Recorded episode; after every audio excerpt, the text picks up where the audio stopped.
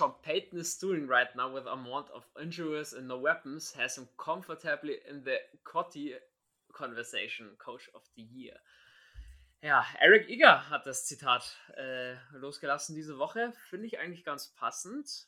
Darauf werden wir heute ein bisschen näher eingehen. Servus und habe die Ehre. Willkommen zu Warm-Up. Spiel in Woche 9 sind wir mittlerweile schon gegen die Atlanta Falcons zu Hause. Und ja, habe ich schon erwähnt, wir werden darauf eingehen. Warm-up, nein, Jules ist nicht mit dabei. Den seht ihr jetzt dann, beziehungsweise den saht ihr, wenn ihr die Folge hört, gestern äh, bei YouTube, bei den Atlanta Falcons Germany. Ist vielleicht im Real Life nochmal drauf, könnt ihr gerne nochmal reinschauen. Aber davor natürlich unbedingt dranbleiben, Folge zu Ende hören. Weil ich habe jemanden dabei, den ich heute bei der Diskussion brauche. Nämlich geht es um unsere Quarterbacks. Werden ein großes Thema werden und wen könnte man sich da Besseres dazu holen als Phil? Phil, grüß dich. Guten Tag. Freut mich, den großartigen Jules vertreten zu dürfen. Und an der Stelle sei angemerkt, Bene, dein Englisch ist vorzüglich. Ja, war, war schon mal besser, aber man spricht es im Alltag so selten. Es, es ist in Ordnung. Ähm, genau, wir starten in die Folge, wie ihr es gewohnt seid. Zitat hatten wir schon so ein bisschen News, Stats, Transactions. Ich habe eine geile Statistik gefunden. Todd Bowles, Defensivkoordinator von den Bucks, ist dafür bekannt, dass er recht gerne blitzt. Geht so ein bisschen mit meinem Defensive Scheme gegen, äh, mit ein, finde ich eigentlich ganz geil. Heftige Stat, die jetzt kommt. Nee, da gehen die Props gleich mal an unsere O-Line raus. Die Bucks haben bei 22 Blitzen kein Quarterback-Pressure zusammengebracht. Das gab es noch nie, seit es Next-Gen-Stats gibt, beziehungsweise die Next-Gen-Ära, also seit 2016. Oh, da muss man doch unserer O-Line mal einen Prop dalassen. Ich glaube, Phil, da fühlst du dich als Quarterback auch wohler, wenn du sowas im Nachhinein äh, liest. Und er sagt, die Jungs vor mir, auf die kann man sich verlassen. also, da ich mir das Simeon-Tape angeschaut habe, sehe ich diese Statistik nicht ganz so sehr. Ähm, ich finde, dass da schon Pressure generiert worden ist. Aber statistisch, Next Gen sagt, es stimmt nicht. Da wurde keine Pressure generiert. Dementsprechend so oder so tolles Ergebnis gegen die Bugs. Auch ja, ich meine, es ist ja nur gesagt, bei 22 Blitzen, die sie gelaufen sind, kam kein Druck. Es war ja, die haben ja wesentlich öfters geblitzt als 22 Mal. Aber ist eben trotzdem Rekordwert, den man, finde ich, erwähnen sollte. Definitiv. Ähm, was gab es noch Lustiges unter der Woche? Hast du den Salto von Cam Jordan, diese Rückwärtsrolle mitbekommen? Also ich glaube, wenn du es im Spiel nicht gesehen hast, spätestens danach auf Social Media war ja alles voll davon. Die Reaktion von Marcus Williams fand ich mega lustig, wie er einfach nur so abwinkt. Äh, Und jetzt muss man sagen, Cam Jordan 6'4 groß mit 285 Pfund. Hat sich die NFL auch gedacht, so Alter, so gelenkig, der hat danach erstmal zum Drogentest antreten müssen. Die hatten ein bisschen Angst, dass der vielleicht, keine Ahnung, Anabol, Steroide, was weiß ich was, äh, getankt hat.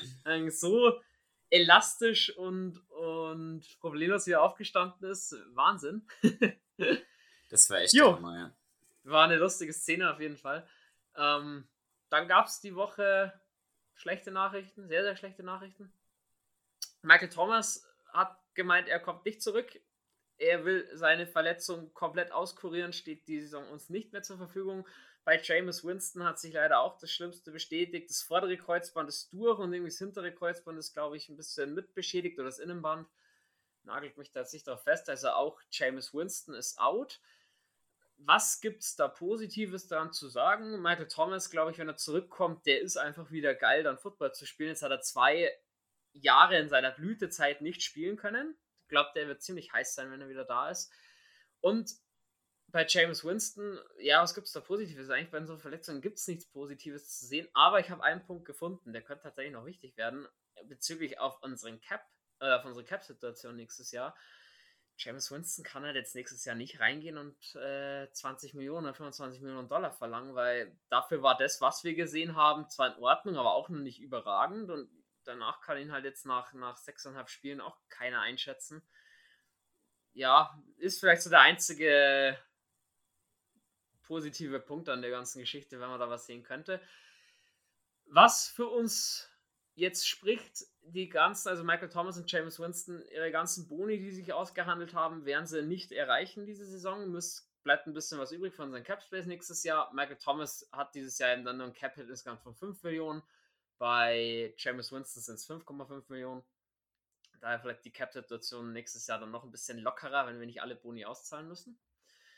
Ja, Phil, und jetzt geht es so ein bisschen rund. So Trade Deadline hatten wir auch eine Folge im Football Quickie dazu. Kommt doch ein Receiver oder nicht? Jetzt weiß man, oh, Michael Thomas kommt auf jeden Fall nicht zurück. es gab ein bisschen Bewegung. Also wir hatten Interesse am Dienstag unter anderem an Darius Slayton von den Giants. Den hatte keiner so wirklich auf dem Zettel. Da war ich etwas überrascht, als der Name dann aufgekreuzt ist. Gut, soweit. Darius Slayton, der wird wohl dann auch nicht kommen, außer die Giants würden ihn wieder erwartend entlassen. War aber entlassen. Da sind zwei andere Namen jetzt äh, auf dem Raver, nämlich Deshaun Jackson von den Rams, klasse Deep Threat, und OBJ, Odell Beckham Jr. ist entlassen worden vor ein paar Minuten. Ähm, da weiß man auch noch nicht, wie er auf den Waiver kommt, ob der Vertrag nochmal umstrukturiert wurde. Die News sind jetzt noch nicht raus. Phil, jetzt, du hast, warst du nicht dafür zu traden für einen Wide Receiver. Wie schaut es jetzt aus, einen Receiver vom Waiver zu claimen? Immer. Würdest du es machen oder nicht? Ja, natürlich immer. Also Waiver ist gar kein Problem, weil da gibt man ja kein eigenes Kapital her. Ähm, Deshaun Jackson will ich nicht claimen, weil ich sehe nicht, wer den Ball so tief schmeißen soll, dass das irgendwas bringt. Ähm, Deep Threat brauchen wir nicht, haben wir auch Harris, also sehe ich, seh ich uns aktuell einfach nicht. Ähm, zumal der auch, glaube ich, die Saison, keine Ahnung, wie viele Targets erst hatte, also der ist, ist nicht so ganz dabei. Ähm, OBJ ist ein großer Name. Ich weiß, ich werde Steine an, an den Kopf geschmissen bekommen, wenn ich das jetzt so sage. Ich weiß aber nicht, ob wir für OBJ gehen sollten. Ich habe bei OBJ so ein paar rote Flaggen, was Charakter angeht. Ähm, und finde das ein bisschen problematisch, aber andererseits, wir können Wide Receiver gebrauchen. Ähm, muss man aber wieder sagen, das wäre vielleicht eine Saison, danach können wir den eh nicht bezahlen. Ähm, dementsprechend, ja, Waiver, ich glaube, vor uns sind aktuell Patriots, Chiefs und Chargers. Ähm, das sind die drei Teams, die noch vor uns äh, direkten Zugriff haben und den sich vielleicht auch claimen könnten. Ich weiß nicht, wie es beim Claim genau abläuft, ob er dann nochmal ein Mitspracherecht hat oder nicht äh, bei der Entscheidung. Das weiß ich leider auch nicht. Ich war der Meinung, dass wenn du geclaimed wirst, wie, wie bei einem Trade, hast du als Spieler erstmal nicht viel Mitspracherecht. Das war Außer dass natürlich so eine No-Trade-Klausel, aber ob es eine No-Claim-Klausel gibt, weiß ich nicht, hätte ich jetzt noch nie was davon gehört. Also ich bin der Meinung, dass UBJ, natürlich kann der sagen, jo, für euch will ich gar nicht spielen oder ich, keine Ahnung, ich streike oder keine Ahnung was. Kann er ja. Ich, ich, ich denke, jedes Team wird natürlich, bevor sie ihn vom äh, Waiver claimen, mit ihm sprechen, ob er denn auch kommen will es wird auch hier spannend zu sehen sein, was will OBJ, sagt er zu, yo, geil, ich will erstmal zurück nach New Orleans, alte Heimat und denen ein bisschen helfen und vielleicht ja Überraschungsteam in den Playoffs werden, beziehungsweise dem Team helfen, die Playoffs überhaupt zu erreichen. Da gibt es ja manche Teams auch, die OBJ gebrauchen könnten, da ist das einfach äh, nicht realistisch. Oder ist er darauf aus, dass er sagt, er will jetzt nochmal einen 3, 4, 5 Jahresvertrag äh, einfach nochmal fett Kohle langfristig machen und dann schaut es natürlich bei uns schlecht aus. Es gäbe aber auch Teams, die hätten langfrist, langfristige äh, Alternativen, so wie zum Beispiel die Chargers oder die äh, Raiders, na Raiders weniger, weniger, aber Packers und Ravens vor allem Dingen, wo man halt auch sagen könnte, okay, ich spiele aktiv im Super Bowl mit. Das bin ich absolut deiner Meinung. Ich weiß nicht, wie er der Mitspracherecht hat, aber es bleibt abzuwarten, was die Teams vor uns machen und was OBJ will. Und dann, wenn, wenn wir an der Reihe sein sollten, äh, muss das Team und das Coaching-Staff, der Coaching-Staff entscheiden, brauchen wir OBJ A und B, wollen wir das, weil mit OBJ kommt auch immer eine mediale Präsenz, ähm, mehr Aufmerksamkeit und sowas muss nicht immer gut tun. Wir sehen, wie, wie super der Lockerraum ist. Äh, haben wir zum Beispiel in dem einen äh, Zitat von Traquan Smith gesagt nach dem Spiel über Harris, dass er das, wir kennen ja all das Bild, James Winston schreit Traycon Smith an auf dem Spielfeld und äh, Traycon Smith meinte daraufhin, ja, Harris ist das falsche, das, das, das, das falsche Route gelaufen, falsche Spielzug gelaufen und äh, Winston hätte Harris angeschrien. Ähm, war eine sehr lustige Szene, kann ich nur empfehlen. Das zeigt aber natürlich, wie gut die Stimmung in diesem Lockerraum ist, auch wenn das schwierige Ereignisse und schwierige Schicksalsschläge, Lutz, äh, Thomas, ähm, hier Winston uns immer wieder ereilen, dass die Stimmung gut ist, ob man dann OBJ da reinstecken will, ich weiß es nicht unbedingt. Ja, aber ich finde, um auf den Lockerroom nochmal drin zu kommen, meine Szene der Woche, wie James Winston mit seinen Krücken richtig schön nach dem Backspiel am Feiern ist, am Dancen ist. Mega lustig. Ähm, es gibt noch eine Möglichkeit für OBJ, wenn er gar nicht vom Waiver geclaimed wird, dann wäre er Free Agent und könnte einen komplett neuen Vertrag aushandeln, mit wem er möchte.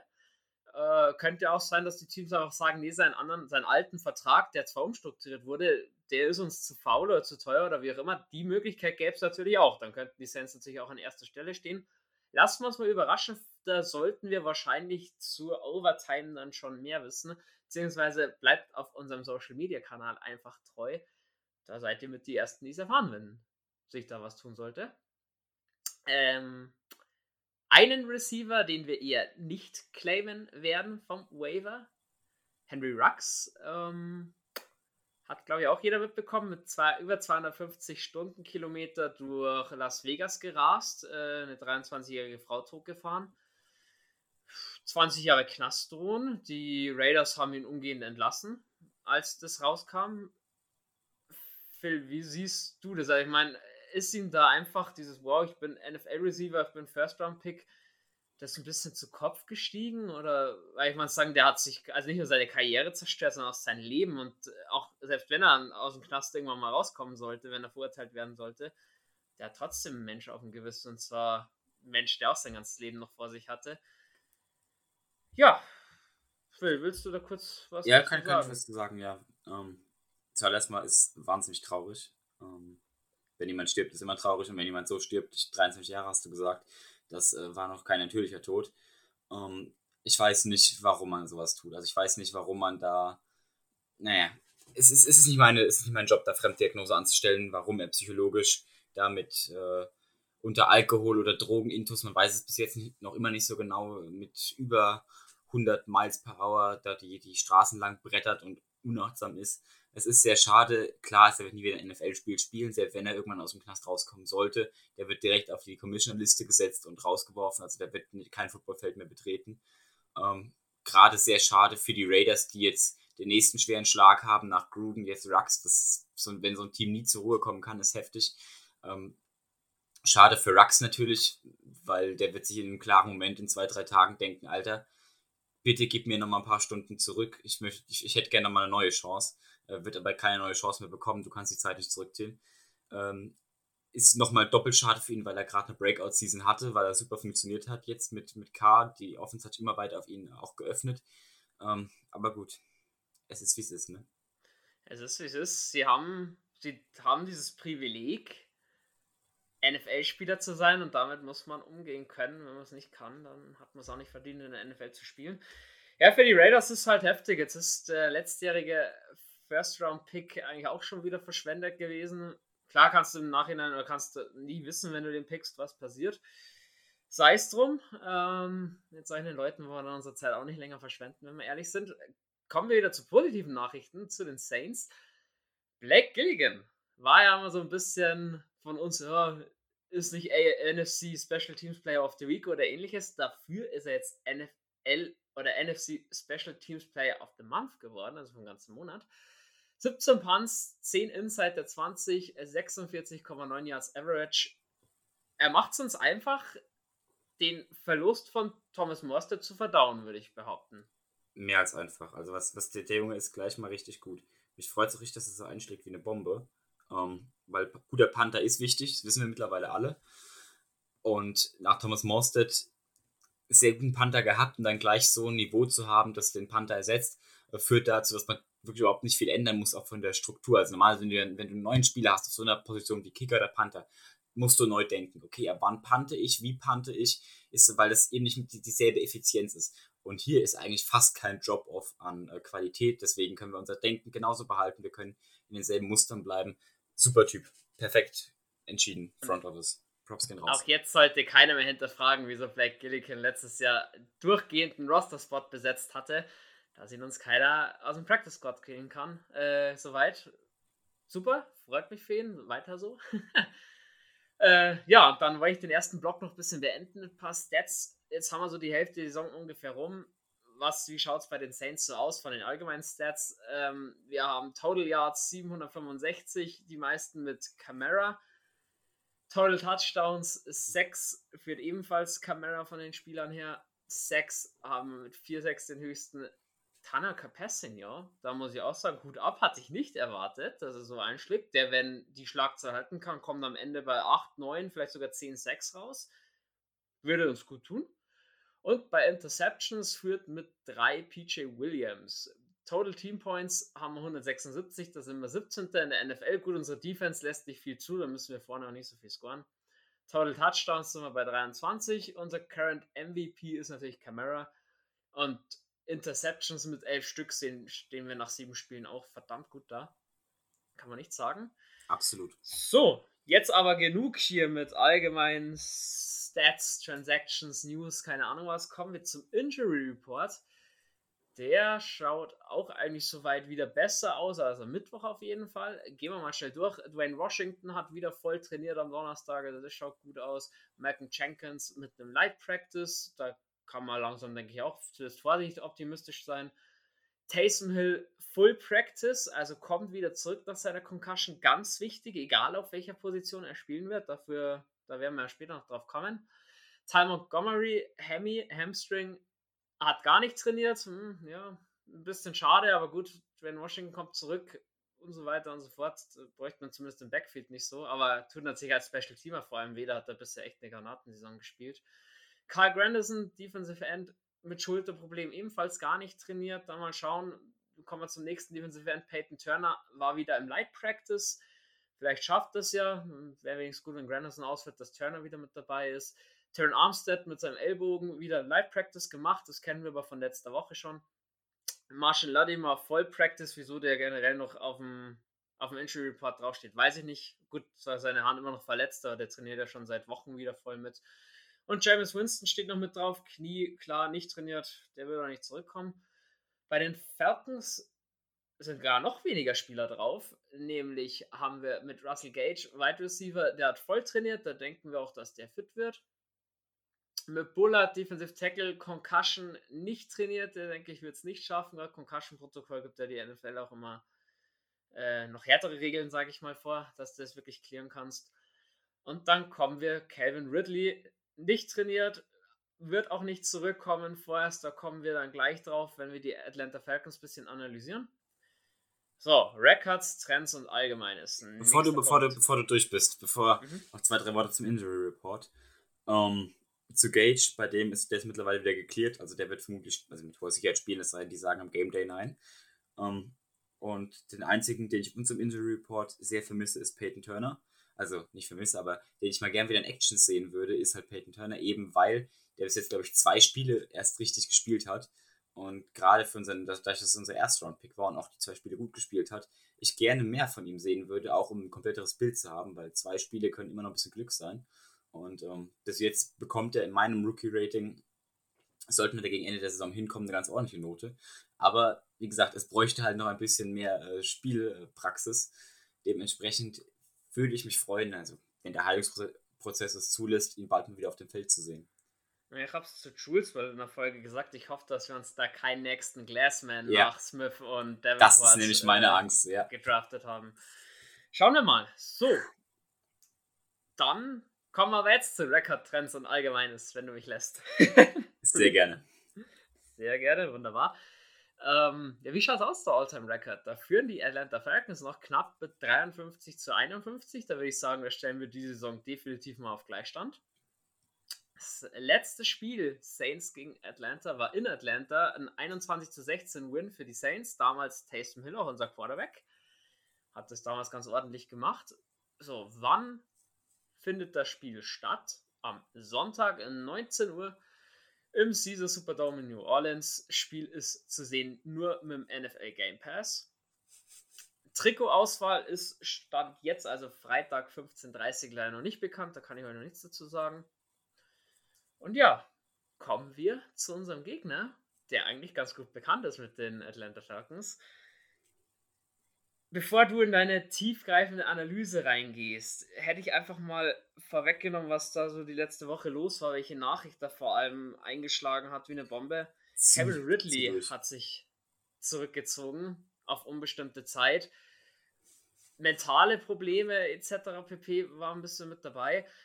Natürlich die Entscheidung von Karen Ridley, sowas öffentlich zu machen, dahinter zu stehen und sich auch dann auch diese Pause zu gönnen, da stehen wir voll dahinter, wünschen gute Besserung beglückwünschen auch zu diesem Schritt, weil da geht ja auch nicht jeder so damit um, so offen. Aber klar, da kann man ihm neue Herzens das, das Beste wünschen. Da manche Kommentare wie unter dem Post, aber ich sage, manche Leute sollten sich wirklich schämen, nur weil sie jetzt ihr Fantasy-Team irgendwie Ridley hoch gedraftet hatten oder sowas. Ich sage so ein Bullshit, das ist sowas von unwichtig in so einer Situation. Also da wird sich Ridley hoffentlich nicht abbringen lassen von seinem Weg. Wünschen wir ihm mal gute Besserung. Aber für die Falcons natürlich scheiße. Du hast Julie Jones abgegeben, weil zu alt oder zu verletzungsanfällig oder warum auch immer sie den abgegeben haben vor der Saison. Jetzt fehlt mit Ken Ridley ebenfalls dein zweiter erster Receiver. Wie schaut es denn aus im Waffenarsenal von Maddie Ice? Hat er überhaupt noch irgendwen, wo man einen Ball hinwerfen kann? also nichts mehr von Rang und Namen. Ganz kurz zu Calvin Ridley noch zwei, drei Worte. Ähm, Football ist ein wahnsinnig körperbetonter Sport und ich habe erst gestern Abend nochmal ähm, na, Lions Superstar, Calvin Ridley, nee, Calvin Jones, so. Ridley und, ja, Calvin, Calvin, ne? Also, Calvin, ja, Lions Superstar Wide Receiver. Calvin Jones, so, um das zu haben. Megatron, so nennen wir ihn, dann komme ich nicht durcheinander mit den Namen. Gestern Abend nochmal äh, seinen, seinen Goodbye NFL-Film äh, gesehen und bewundert, dass es jemand geschafft hat, abzugehen, bevor er den Zenit überschritten hat. Ich will jetzt nicht, dass Ridley abgeht oder sowas, aber sich mal eine Pause gönnen und mal sagen, okay, mein Körper macht einfach nicht mehr mit, ist ein Zeichen von Stärke und der Junge hat noch, wenn es gut läuft, 40, 50 Jahre Leben vor sich. Da macht es keinen Sinn, einfach seinen Körper so zu verheizen.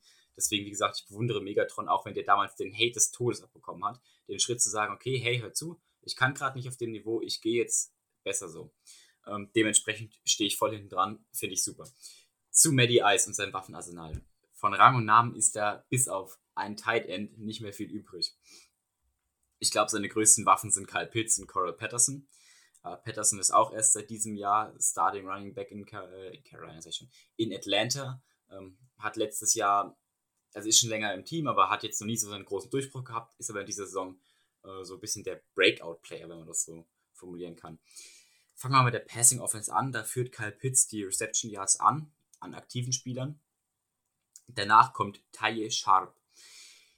Das kennt ihr am Namen. Den Namen, glaube ich, kennt kein Saints-Fan. Ähm, dementsprechend ist auch so, würde ich sagen, die Stimmung im Atlanta Waffenlager, da ist einfach überhaupt keine Tiefe. Also ich meine, wenn man bedenkt, dass Kyle Pitts äh, eigentlich Thailand ist, ähm, jetzt wird er mittlerweile mehr auf X-Receiver eingesetzt, eben weil auch Ridley fehlt. Aber da fehlt definitiv ja, ein, ein Passempfänger. Also einfach wirklich so ein X-Receiver oder so ein C-Receiver, da fehlt vorne und hinten einiges. Ähm, warum die Julio Jones abgegeben haben und warum der Verlust von Ridley schmerzt, ist halt, dass man letzte Saison zwei Super Wide Receiver hatte. Jetzt hat man natürlich durch den Abgang von oder durch die Pause von Ridley keinen äh, Superstar Wide Receiver mehr. Ich bin mal gespannt, wie sie das jetzt auffangen werden, gerade da es diese Woche passiert ist und man jetzt, glaube ich, ein bisschen auch das Playbook und das Play-Calling äh, ändern muss, um halt eben diesen Verlust zu kompensieren und nicht mehr Ridley und Pitts gleichzeitig auf dem Feld hat. Pitts wird also vermehrt als X-Receiver eingesetzt werden, wurde er schon vor dem Abgang von Ridley, wird meines Erachtens jetzt mehr werden. Ähm, das bedeutet, wenn er in der Teilposition ist, wird er mit Sicherheit gegen entweder CJ Garner Johnson oder Murray Davis spielen, wo ich viel Vertrauen habe in deren Coverage-Fähigkeiten gerade bei der Marius Davis. Und sollte er als X-Receiver spielen, wird er vermutlich gegen Lattimore spielen. Dann wird er vielleicht seinen El ähm, Welcome in die NFL-Moment haben. Da bin ich sehr optimistisch, dass wir Kyle Pitts ausgeschaltet kriegen. Und danach kommt einfach auch nicht mehr viel im Passing-Game der Atlanta Falcons an Rang und Namen. Da würde ich unserer Saints äh, Passing Defense einiges zutrauen. Ähm, Rushing wird durch Cordell Patterson dominiert, ist aber maximal nur Ligamaß, äh, Mittelmaß. Also ist wirklich nicht so übermäßig gut. Da ist die Passing Offense der äh, Atlanta Falcons noch oben drüber gerankt. Ich glaube, Rushing ist 27 und Passing ist 21. Also ähm, wirklich nicht so großartig anzusehen, gerade auch gegen unsere gute Rushing Defense, die wir die letzten haben, die letzten Wochen gehabt haben. Wir sind Nummer 2 in der NFL an, in, als Rushing Defense, in Rushing Defense, wie auch immer zu den größeren Stats, äh, Punkte pro Spiel für Atlanta sind 21, also Atlanta macht ungefähr 21 und bekommt dafür 27,9, also fast 28 Punkte rein. Das ist eine ungesunde Bilanz, weil man kann sagen, wenn man plus 7 Punkte hat oder plus 6, je nachdem, dann ist das immer ein, ein Touchdown, damit ist es eine negative Bilanz, weil es einfach über diese 7-Punkte-Bilanz ist. Ähm, Yards pro Spiel, 346 Yards werden generiert, 369 werden hergegeben. Das hält sich vollkommen die Wiege. Das sind 20 Yards äh, Differenz. Das passt alles. Also gehe ich mal davon aus, dass wir defensiv gegen die Atlanta Falcons eine absolute Chance haben. Keine gute Rushing Offense gegen eine sehr gute Rushing Defense und dann eine Passing Offense, die jetzt den Verlust ihres X-Receivers hat und die sonst eigentlich auch keinen Namen weiter hat, außer Pitts gegen eine bis jetzt underrated äh, Passing Defense. Ähm, bin ich optimistisch. Turnover-Differenz der Atlanta Falcons ist minus 4, also die geben mehr Bälle her, als dass sie äh, sich abholen. Defensiv kann man die zwei Big Player, glaube ich, mal so nennen. Dion Jones, Linebacker mit zwei Sacks, führt die Sacks der Atlanta Falcons an und das sagt auch schon viel, wenn man nach acht Spieltagen, wenn der Sack-Leader mit zwei Sacks da steht. Ich meine, unserer, bei uns steht auch nur vier, das ist auch noch relativ wenig, aber das ist besser als zwei, das ist mal das Doppelte und wir hatten schon Bye Week. Ähm, und dann haben wir Jalen Hawkins mit zwei Interceptions. Der hat auch eine ganz ordentliche Saison, war, war eigentlich eher unterm Radar die letzten Jahre, ähm, aber scheint sich da in Atlanta sehr, sehr gut zu stabilisieren. Defensiv können wir sagen, die Passing-Verteidigung der Atlanta Falcons ist auch wieder Liga-Mittelmaß, nicht super schlecht, nicht super gut. Worin die Atlanta Falcons aber sehr schlecht sind defensiv, ist gegen den Run zu spielen. Da wird durchschnittlich 125 Yards pro Spiel abgegeben, ähm, was einfach ein Haufen Holz ist. Also über 100 Yards ist schon echt heftig und 125 ist brutal viel. Da meine Prognose, um das mal äh, schon mal anzureißen, ist, dass es eher so ein sloppy Game wird. Um, ähm, und dass wir da von Beginn an. Aber das mache ich gleich, wenn die Takes kommen. Das wäre es erstmal zur Gegneranalyse und zur Eigenanalyse. Jo, ähm, dann hätte ich halt zur Gegneranalyse dann schon auch noch eine Frage. Maddie Ice war ja, äh, auch nicht die ruhigste Offseason zwingend in Atlanta hatte den hohen Pick mit Nummer 4, hat sich am Ende für Kyle Pitts entschieden.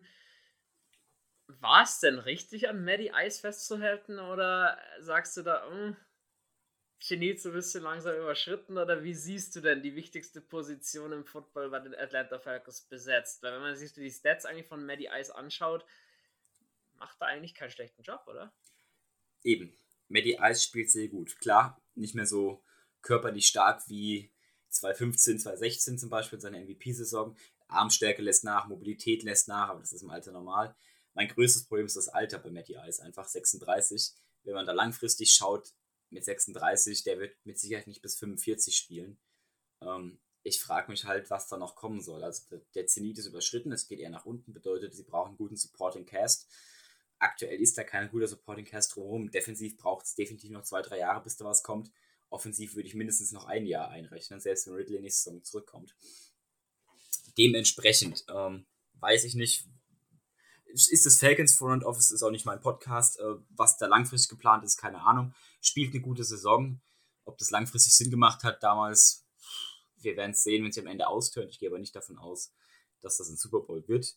Nächstes oder in den nächsten zwei, drei Jahren. Statistisch gesehen hast du aber vollkommen recht. Äh, keine schlechte Saison, wenn auch keine übermäßig gute Saison. Also 6 Interceptions zu 13 Touchdowns zu 100, nee, zu 1800 Yards. Ist aber alles jetzt nicht übermäßig äh, solide, aber er ist ganz gut gegen Pressure und er hat ein ordentliches Quarterback-Rating, wenn man, ich glaube, von Next Gen das nimmt. Da gehört er zu den Top 4 gerateten Quarterbacks. Bei ESPN hat er nur ein Rating von 52 von 100 und ist damit der 20 platzierteste Quarterback. Also hält sich in der Waage.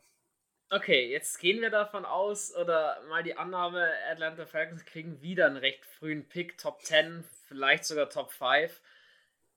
Glaubst du, dann kommt der Quarterback? Weil, äh, ich muss ja auch sagen, die Quarterback-Class nächstes Jahr im Draft wird nicht die allerstärkste sein. Oder würdest du dann eben sagen, ja, jetzt haben wir letztes Jahr keinen gezogen, Mac Jones nicht gezogen oder ähnliches jetzt muss Maddie Ice halt auch noch seinen Vertrag aussitzen, der glaube ich auch noch zwei Jahre geht. Ich glaube nicht, dass nächstes Jahr basierend auf eben dieser Quarterback-Situation jemanden, äh, die, die Falcons in Quarterback ziehen werden. Um, ähm, also sehe ich nicht kommen, dafür ist einfach nichts von Rang und Namen so groß da. Es sei denn natürlich, man hat so zwei, drei Namen, ne, die jetzt auf dem Board sind, die dann fallen und die Falcons an 15 zum Beispiel denken, okay, Value und Draft Position passen aber tendenziell eher nein. Ich denke, ich gehe, ich gehe wie gesagt davon aus, dass wenn man sich für Matty, Matt Ryan, Matty Ice entschieden hat jetzt die letzten zwei, drei Jahre, ähm, obwohl man gesehen hat, dass der Decline langsam einsetzt, also der ist nicht rapide, der ist auch nicht dramatisch bis jetzt, aber man sieht halt, dass er kommt, wenn man, sich, wenn man ihn vergleicht. Und ich denke, deswegen werden sie sagen, okay, gut, wir haben uns damals entschieden, diesen Weg zu gehen, oder auch das andere Front Office vor uns hat sich diesen Weg entschieden zu gehen. Wir werden weiterhin dran festhalten und werden gucken, dass wir das ein Team drumherum bauen. Und wenn wir jetzt in zwei, drei Jahren sehen, okay, gut, es klappt nicht, aber das Team drumherum gut ist, dann gehen wir vielleicht Free Agent Markt, äh, QB picken und mit einem guten Supporting Cast, der ja aktuell drumherum schwebt. Ich meine, Ridley ist 26, ähm, Pitts ist jung. Die Defense, habe ich schon gesagt, braucht noch zwei, drei Jahre, aber da ist was da. Das ist wirklich, da kann man aufbauen. Okay, das ist doch mal eine Ansage. Ja, dann. Preview Falcons mal so Einblick gelassen. Gehen wir rüber zu den Saints. Und wie es sie die Woche so tun müssen oder unterlassen sollten, damit das was wird. Fangen wir mal gleich an. Denkt, das wird jetzt schon eine gute Diskussion. Bei uns die wichtigste Position im Football ist jetzt noch unbesetzt. James Winston out for the season. Und jetzt schweben halt zwei Namen. Trevor Simeon, T-Money Sizzle, wie er genannt wird, und Taysom Hill. Wen du, würdest du, du starten lassen ja, ja. als Quarterback-Experte? Was würdest du tun, wenn Sean Payton dich anruft? Na, Phil, wen soll ich denn ausstellen? Du, Warum sollte ich das machen? Schieß mal los. Du, kennst ja meine Meinung, ich habe schon in der Gruppe kundgetan. Ich bin kein Simeon-Unsympath, äh, ganz im Gegenteil. Ich bin eher äh, Simeon-Fan. Ähm, gut, alles, alles in seinem Rahmen. Ne? Simeon wird jetzt nicht der nächste Tom Brady. Aber für den Job, den er gegen Tampa Bay gemacht hat, reinzukommen als unvorbereiteter Starter, ähm, natürlich zum Degree ist man immer vorbereitet als Backup, aber äh, man darf solche Spiele nie überwerten, weil man halt eben nicht wirklich trainiert hat mit den Startern, nicht den Gameplan wirklich eingeübt hat. Ähm, zwar vorbereitet, aber Theorie unterscheidet sich immer von der Praxis. Was, was ich gesehen habe, hat mir gefallen. Ähm, ich denke, wenn, wenn wir es schaffen, dass er sich vorbereitet, mit den Jungs Rhythmus hinbekommt, dann gegen Atlanta auf jeden Fall. Zumal, und das ist meine Überlegung. Erstens, Hill hat, kommt noch vom Concussion Protocol. Ich weiß nicht, wie fit er ist. Zweitens, Hill brauchen wir in so einem Spiel nicht. Da werde ich gleich zu kommen, wenn wir an, ans Spiel gehen. Ich glaube, dass wir einen anderen Quarterback-Typen brauchen werden. Und drittens, ich glaube, das ist das, was Simeon machen muss, um die Falcons zu schlagen ab, er absolut machen kann und in diesem Bereich besser ist als Hill. Äh, Im Short Intermediate Passing Game brauchen wir einen Quarterback, der genau ist. Und wir brauchen vor allem Dingen einen, der auf den Ball aufpasst. Keine Fumbles und der den Ball abgeben kann an Ingram und Camara, weil ich gehe davon aus, dass wir viel rushen werden.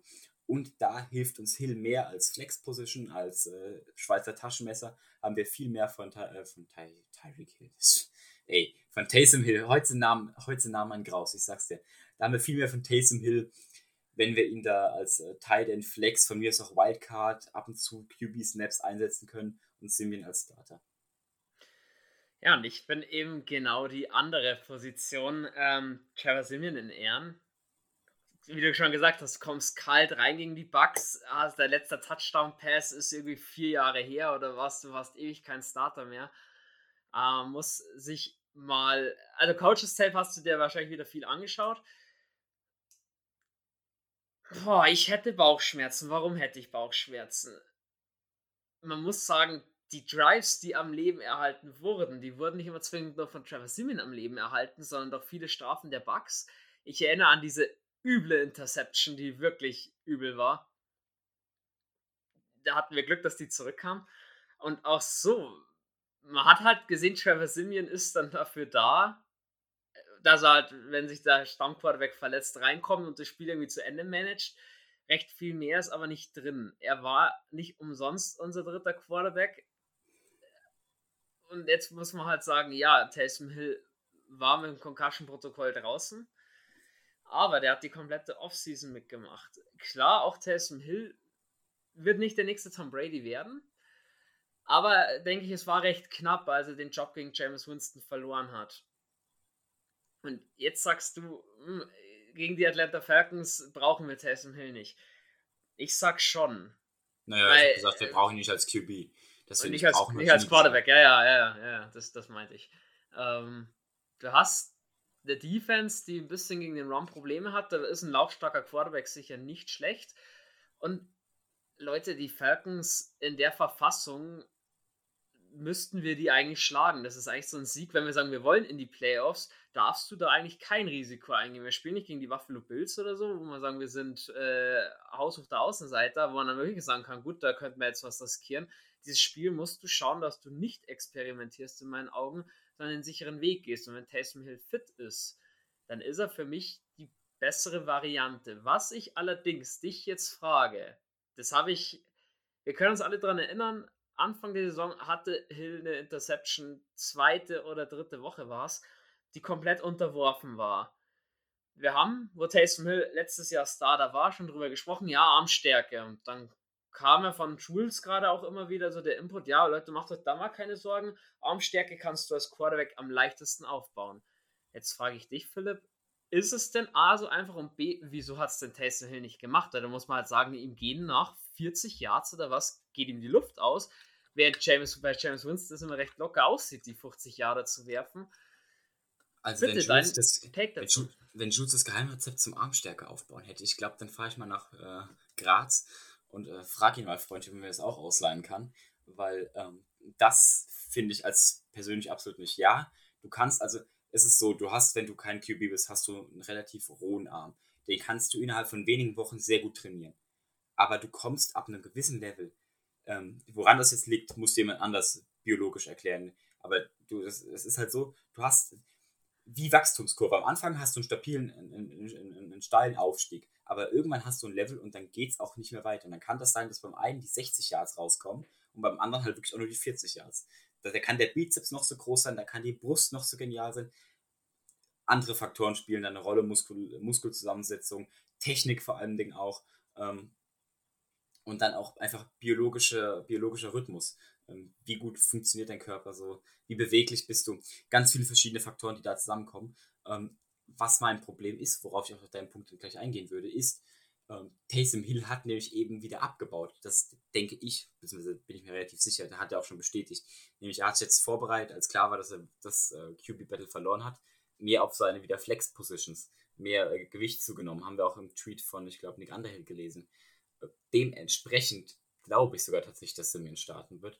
Eben weil ich nicht glaube, dass Hill in Shape ist und auch im Playbook so drin ist wie Simeon.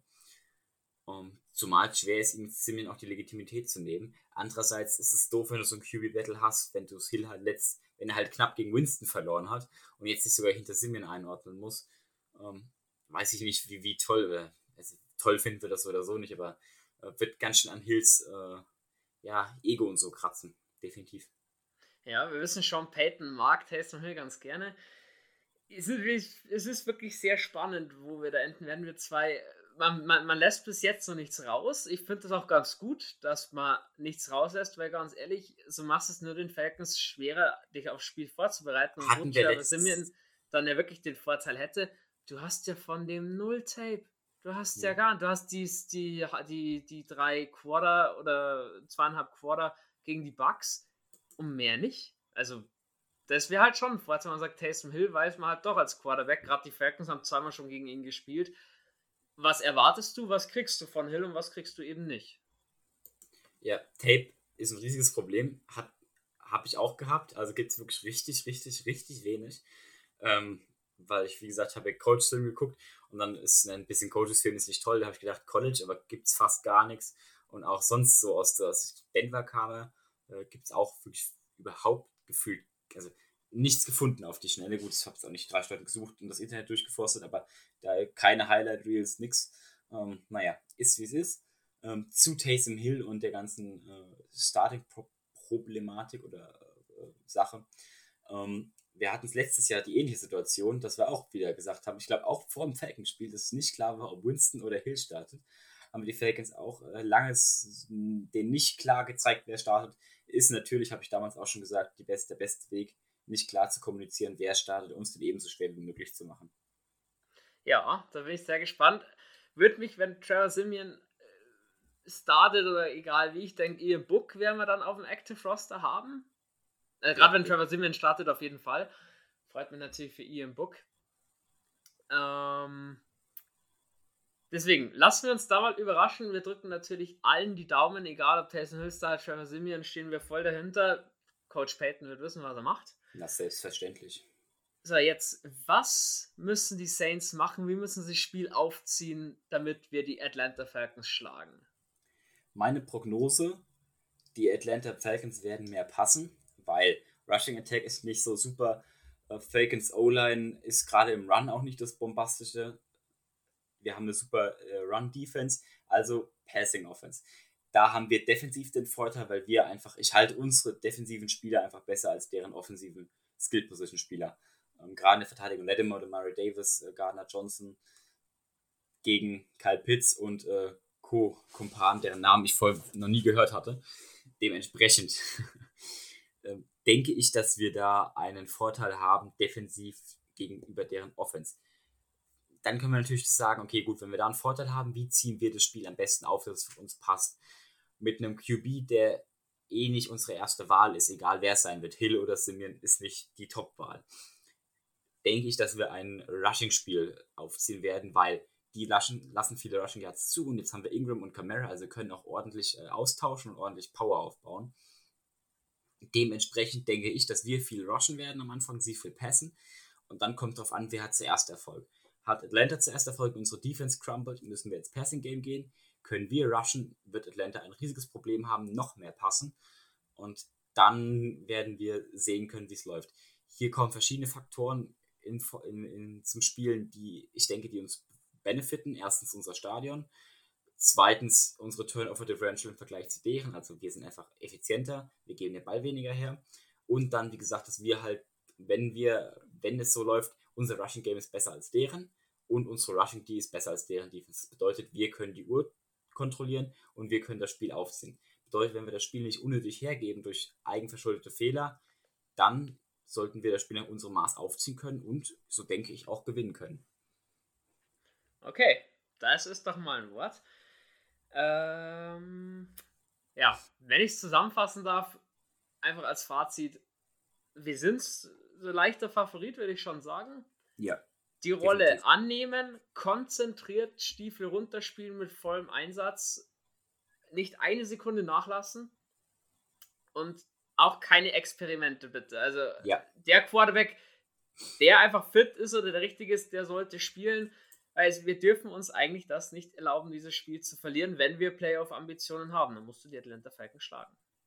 Genau, nicht nur das. Gerade so ein Deep Ball am Anfang, der in der Interception endet, wenn wir da unser Rushing Offense aufziehen wollen, müssen wir am Anfang die ersten zwei Viertel gleich Vollgas geben. Von mir aus auch mal zwei Touchdowns vorgehen, dann kannst du mal den Deep Ball auspacken äh, zum Bestrafen, aber am Anfang ganz wichtig, dieses Turnover-Battle zumindest so in der Wege halten, dass man am Anfang oder dass man das ganze Spiel über dominiert und den die Geschwindigkeit vorgibt und nicht irgendwie hinterherrennen muss durch am Anfang selbstverschuldete Fehler, weil dann haben wir ein großes Problem gegen Atlanta. Jo. Dann, du musst ja Jules vertreten, in allen Ehren. Und Jules Part war immer Fantasy. Jetzt natürlich an dich die Frage. Wen sitte ich, wen stelle ich auf, was geben beide Teams da so her? Schieß los. Nur damit man mir am Ende nicht den Kopf aufschlägt, ich sage, ich habe von äh, von unserem lieben Jules die, die Informationen übernommen. Also es, es, es empfiehlt der Huda Germany Talk mit freundlichen Grüßen von Jules. Simeon sollte er starten als äh, QB, sagt Jules, äh, besser hinsetzen. Keine Ahnung, wie der aus, äh, ausschlagen wird, gerade auch wenn der nicht so viel passen wird, sondern mehr, mehr, mehr Handoffs geben wird. Äh, sitten. Hill, wenn er QB sein sollte, gerne streamen oder flexen, je nachdem, wie man das nennt. Und da, gerade wenn ihr gerade euren QB in der Beiweek habt oder so, äh, könnt ihr ihn gerne auch als Backup bzw. als dann Starting Quarterback ins Feld führen. Um, Elvin Kamara, as always, start him. Ingram, auch der wird vermutlich ein sehr gutes Spiel haben, dementsprechend stream. Dann Traquan Smith, hier weist Jules darauf hin, falls Hill starten sollte. Letztes Jahr Hill und äh, Michael Thomas hatten eine sehr, sehr gute Connection und Traquan Smith wird vermutlich die Rolle von Michael Thomas so ein bisschen einnehmen und wird dementsprechend auch ganz ordentlich bedient werden. Dementsprechend sagt auch Jules hier äh, gerne Stream. Und zu Shortman als äh, letztem äh, offensiven Skill Position Player unserer Offense. Um, ähm, hier, falls ihr die Chance habt, äh, gerne streamen und falls ihr euren Titan gerade in der Ballweek habt oder sonst keine besseren Alternativen, könnt ihr dann auch als Backup Titan einsetzen. Um, ähm, sollte sich definitiv lohnen. Beziehungsweise als Backup Titan in die, äh, die Starting-Rolle setzen. Matt Ryan empfiehlt Jules hinzusetzen, also Sid. Matt Ryan soll ich mal ein bisschen setzen hier. Nee, am besten auf den Po, wenn Cam Jordan auf ihm drauf liegt. So, Ryan Sid, Cordell Patterson uh, starting. Der wird ja, vermutlich ein ganz ordentliches Game haben, eben weil die Falcons auch viel rennen werden müssen. Ähm, wobei ich hier nicht weiß, ob ich mit Jules mitgehen würde, gerade gegen unsere Rushing, die uh, mal mein, mein, mein Fragezeichen an diesen Pick dran gesetzt. Dann Davis, den zweiten Running Back Stream und falls ihr auch da, so, so sagt Jules, keinen guten äh, Running Back habt oder keinen zweiten guten Running Back braucht, Könnt ihr nicht nur streamen, sondern auch äh, hinten dran packen als äh, Starter. Gage und Sharp, die beiden Wide Receiver, die vermutlich jetzt Rolle 1 und 2 einnehmen werden. Empfiehlt Jules beide zu sitten. Und Pitts, äh, wenn er viele Bälle fängt, was wir mal nicht hoffen, ähm, was er bei den letzten Wochen gemacht hat, definitiv auch starten. Sollte ganz ordentlich hier äh, ja, Statistiken am Ende des Tages aufweisen, auch wenn er gegen uns gute Defense spielt. Kicker, ähm, da am besten beide, können beide starten, wissen wir auch. Äh, Yang Ku ist ein sehr, sehr guter Kicker. Es tut mir immer wieder weh. Ich, ich, kann ihn nicht ausstehen, obwohl er ein toller Kicker ist und auch ein guter Mensch, aber der ist einfach so effizient und so brutal gut. Und auch unseren Saints-Kicker können wir starten. Und von den Defenses her, wir die Saints Defense am besten starten lassen, weil das wird mit Sicherheit ein gutes Spiel für uns. Atlantas Defense wohl eher sitten, weil könnte, könnte einige Rushing Yards am Boden geben. Wunderbar. Danke für deine Einschätzungen. Hast du Jules doch würdig vertreten, würde ich behaupten. so, langsam geht es Richtung Folgenende und dann kommen natürlich unsere Thesen. Ich starte mal, du hast gerade eben schon Matt Ryan hinsetzen, am besten Cam Jordan oben drauf, dass er gesackt wurde quasi. Unsere erste These widmen wir auch Cam Jordan. Cam Jordan hält seine Serie von 1,056 pro Spiel gegen Matt Ryan aufrecht und sackt Matt Ryan mindestens einmal. Ja oder nein? Ja.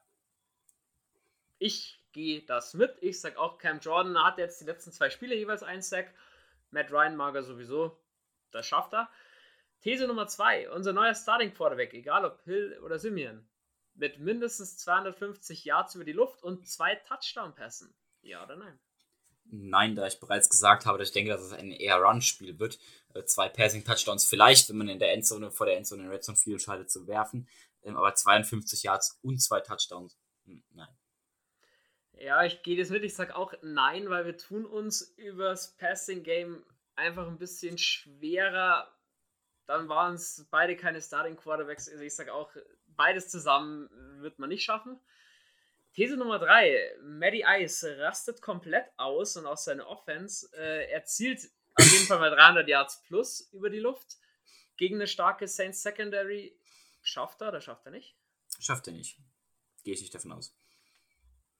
Ja, ich kann es mir auch nicht vorstellen. Dafür sind die Waffen im Receiving Core ein bisschen zu schwach im ersten Moment und auch die Saints Defense einfach zu gut. Und last but not least, These 4. Die Falcons, die hat auch einen fantastischen Tag. Die Run-Defense der Falcons steht auch wie Phoenix aus der Asche und hält die Saints unter 100 Yards Rushing. Das ist eine der wenigen Thesen, bei denen ich ernsthaft nachgedacht habe. Ähm, aber da auch da sage ich nein, ich, gehe ich nicht davon aus. Ja, ich glaube auch, die Saints laufen. Das Laufspiel gegen die Bucks war ja schon ganz ordentlich und auch da wird man wieder Meter machen können mit Camara und mit Ingram. Schaffen sie nicht. So, Phil, dann wären wir so langsam am Ende. Dann kommt es noch auf deinen Tipp an. Wie geht's noch am Ende aus? Ich sag 16-10 Saints.